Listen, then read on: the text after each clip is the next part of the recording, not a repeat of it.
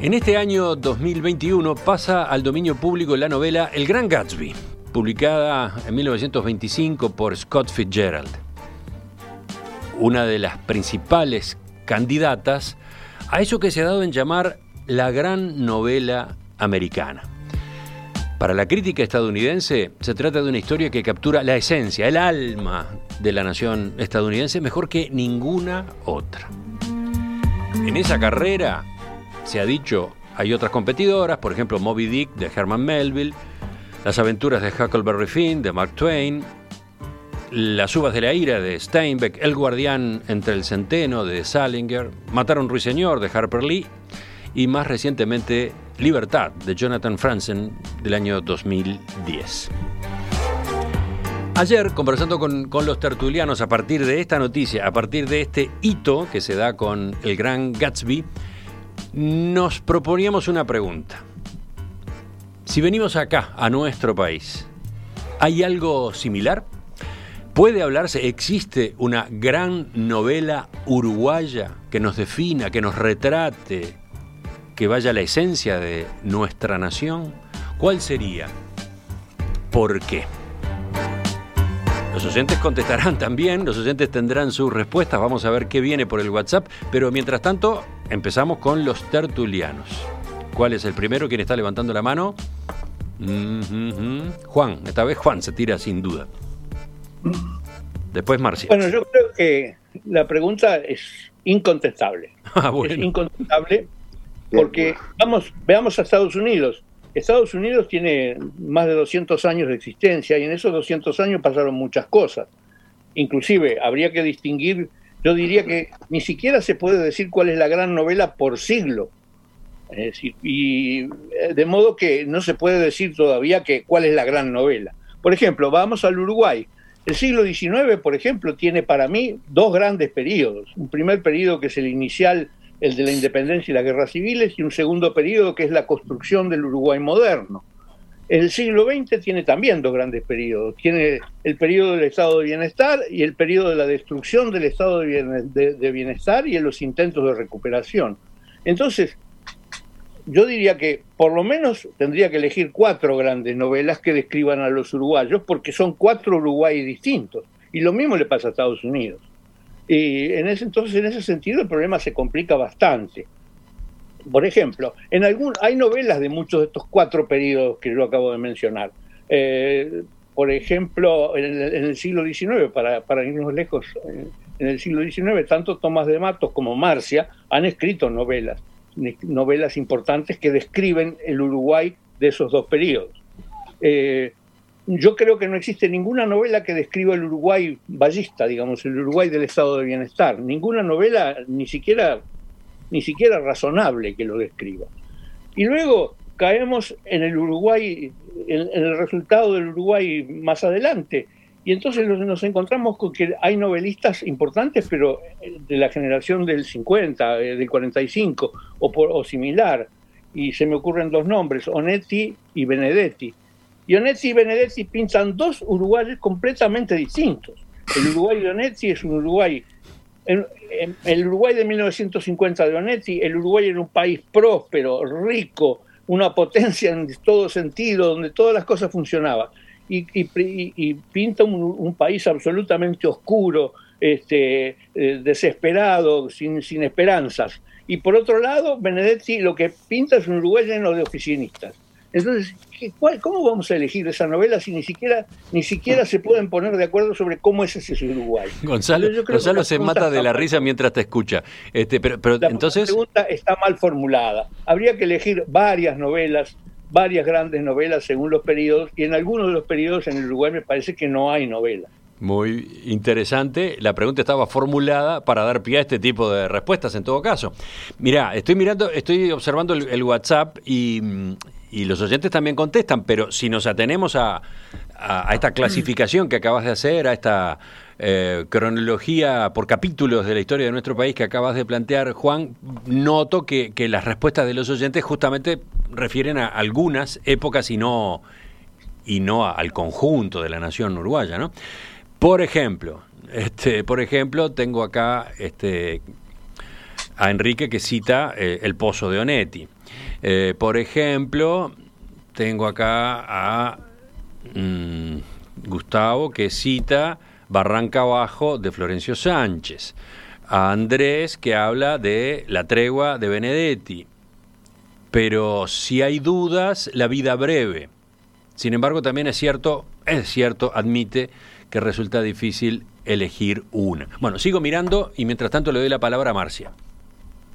Bueno, eh, sí, obviamente, yo eh, estoy de acuerdo con Juan, eh, no puedo no estar de acuerdo en esto, porque no puede haber una gran, una gran novela, lo que sí hay son grandes obras, inclusive me iría un poco de género y diría que hay que trascender lo que sería estrictamente el género novela y hablar de literatura en general, de creación literaria en general, porque ahí tenemos, por ejemplo, en Uruguay un grandísimo escritor que es Morosoli, ¿verdad? Que en general, sacando alguna novela breve como Los albañiles de los tapes, eh, que es impresionante, eh, es un cuentista Morosoli y es, y es un gran escritor y lo tenemos ahí justamente como un representante de lo que podría, de una manera muy laxa, entenderse por escritura rural, ¿no? Ni siquiera criollista, porque lo trasciende todo eso, Morosoli.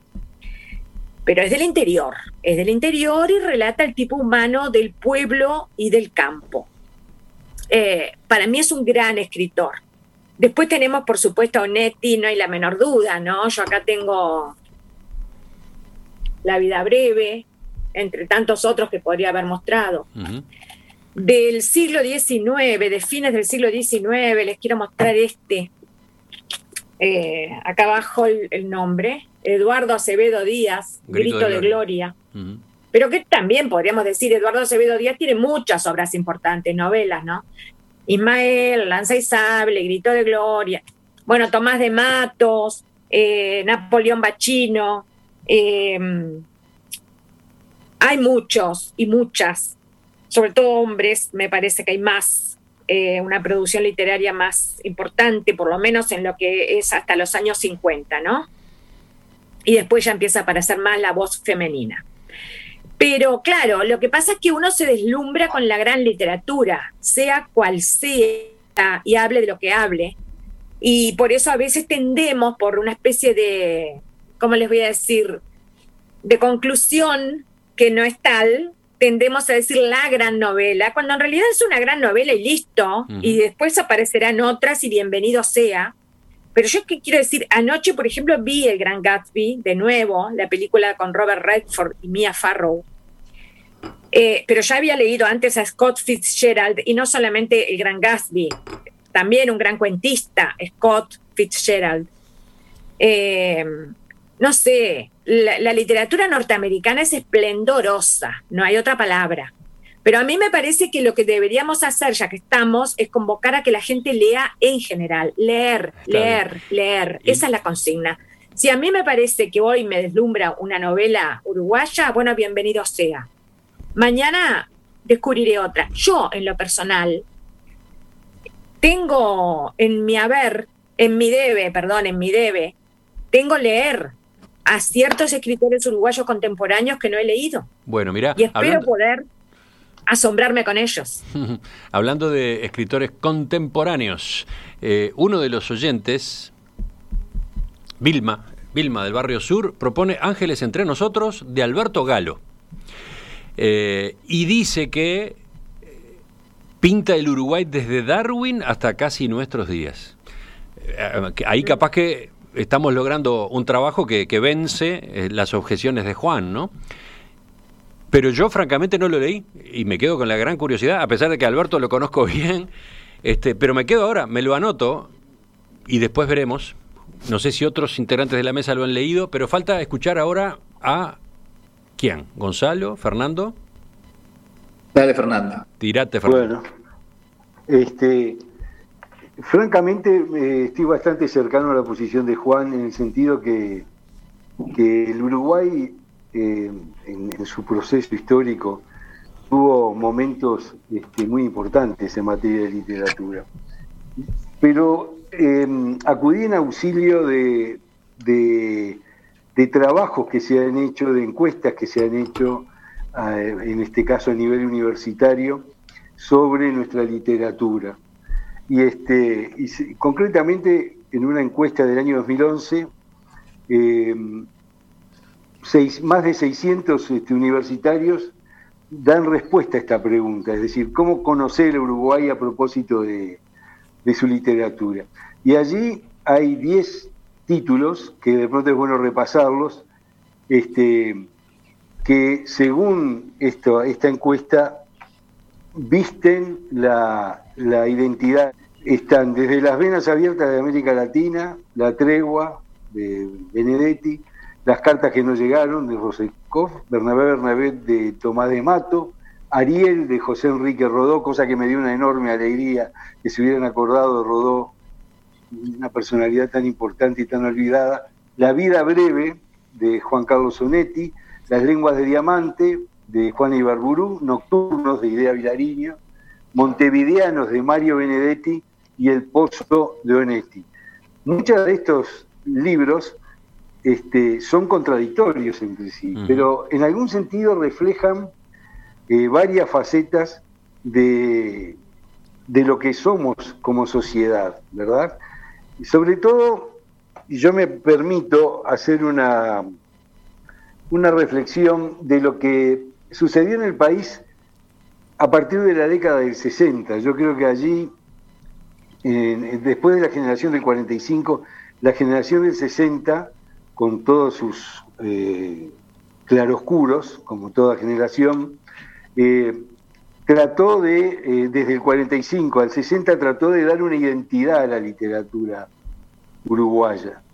Este, y allí me parece que, puede estar mencionado, entre otros, Carlos Maggi, que fue integrante de la tertulia, el propio Benedetti, de Vilariño, Ángel Rama, Real de Azúa, Rodríguez Monegal, Ida Vitale, en fin. Pero también nos estaríamos salteando a Florencio Sánchez, al propio Ferreira, a Horacio Quiroga, en fin.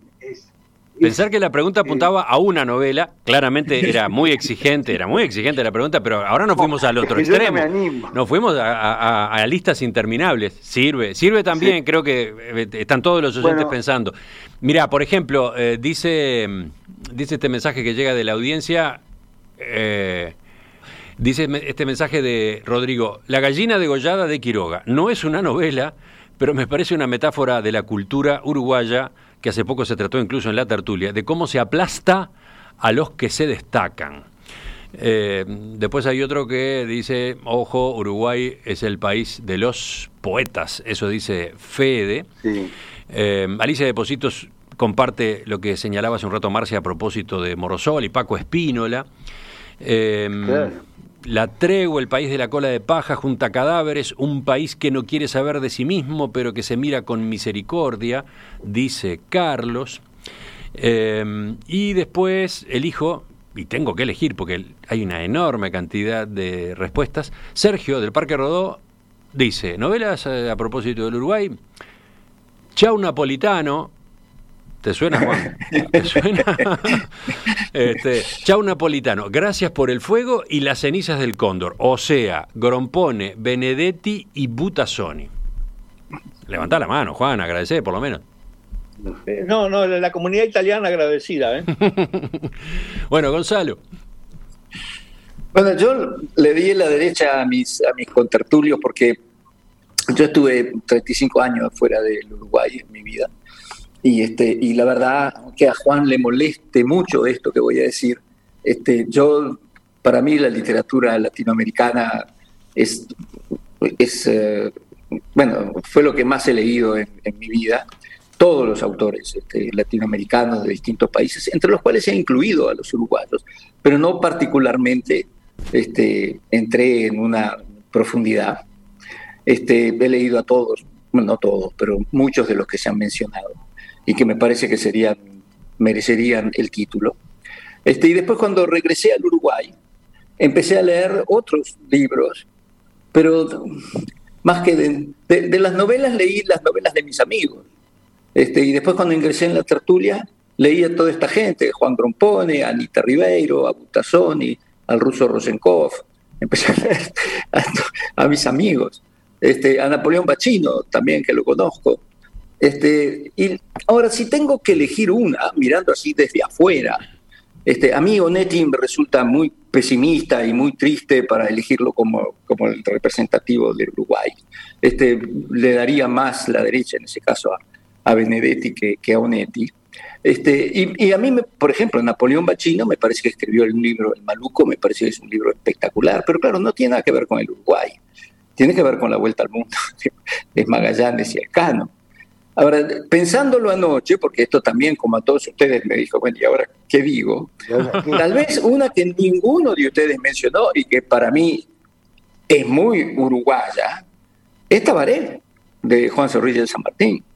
Ustedes saben que a mí me gustan los versos. Así que a mí Tabaré me parece una cosa, y esa es muy uruguaya, eh, absolutamente, y, es al principio de todas las épocas, al principio de todo. Así que también resuelve el tema de Juan, porque, porque esa no tiene, no tiene época, o sirve para todas las épocas. Pero, este, pero yo creo que, que, francamente es, es, muy difícil elegir una, pero si de elegir una, eh, en este caso, y para diferenciarlo de los grandes de la literatura latinoamericana, que vaya si los hay, este, yo creo que tendremos que elegir algo que, que sea muy uruguayo. Entonces, por eso es que mi humilde propuesta es el tabaré. Mira. Es mucha arruga, me parece, ¿eh? más que uruguayo. no, no, Tabaré, yo quiero una lanza. Yo quiero una lanza por Tabaré. Sí, sí. No, que yo quiero una lanza por Tabaré porque este, bueno, yo he escrito algunos, algunos libritos de ensayos literarios en los que no son literarios, bueno, no sé. He escrito algunos ensayos sobre ciertas personalidades del Uruguay en los más diversos rubros, rubros y, he intentado analizarlos a través de sus obras, de sus pensamientos, de sus acciones. Y elegí a Zorrilla de San Martín y elegí a Tabaré, por eso me siento muy identificada con lo que tú decías, Gonzalo porque sí, eh, Tabaré de alguna manera para mí es el mito fundacional, mira lo que te digo, eh, el mito fundacional del Uruguay es Tabaré. Bien, Marcia. Veo que Juan no está de acuerdo, pero estoy de acuerdo contigo, Marcia. ¿Qué queda del Uruguay ballista, que es lo que en el cual estamos viviendo y por lo que nos caracterizamos? Eso es el Uruguay en todos casos. Hubiera sido imposible sin Tabaré. Ah, sí. bueno. Ahí empieza todo. Y para, para, cerrar, una pregunta que le da una vuelta más a este juego.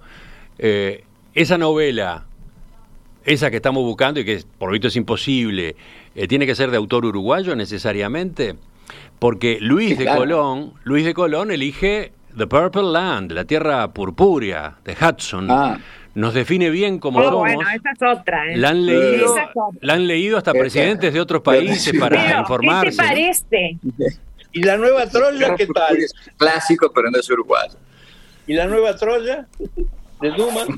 De Dumas. Miren lo que es esto, miren lo que es este ejemplar. Se levantó eh, Marcia y ahora nos muestra el ejemplar que ya tiene de la Tierra Purpúrea. De la Tierra Purpúrea con ilustraciones de Enrique Molina, del gran dibujante argentino. Preciosa, no conocía De los almanaques.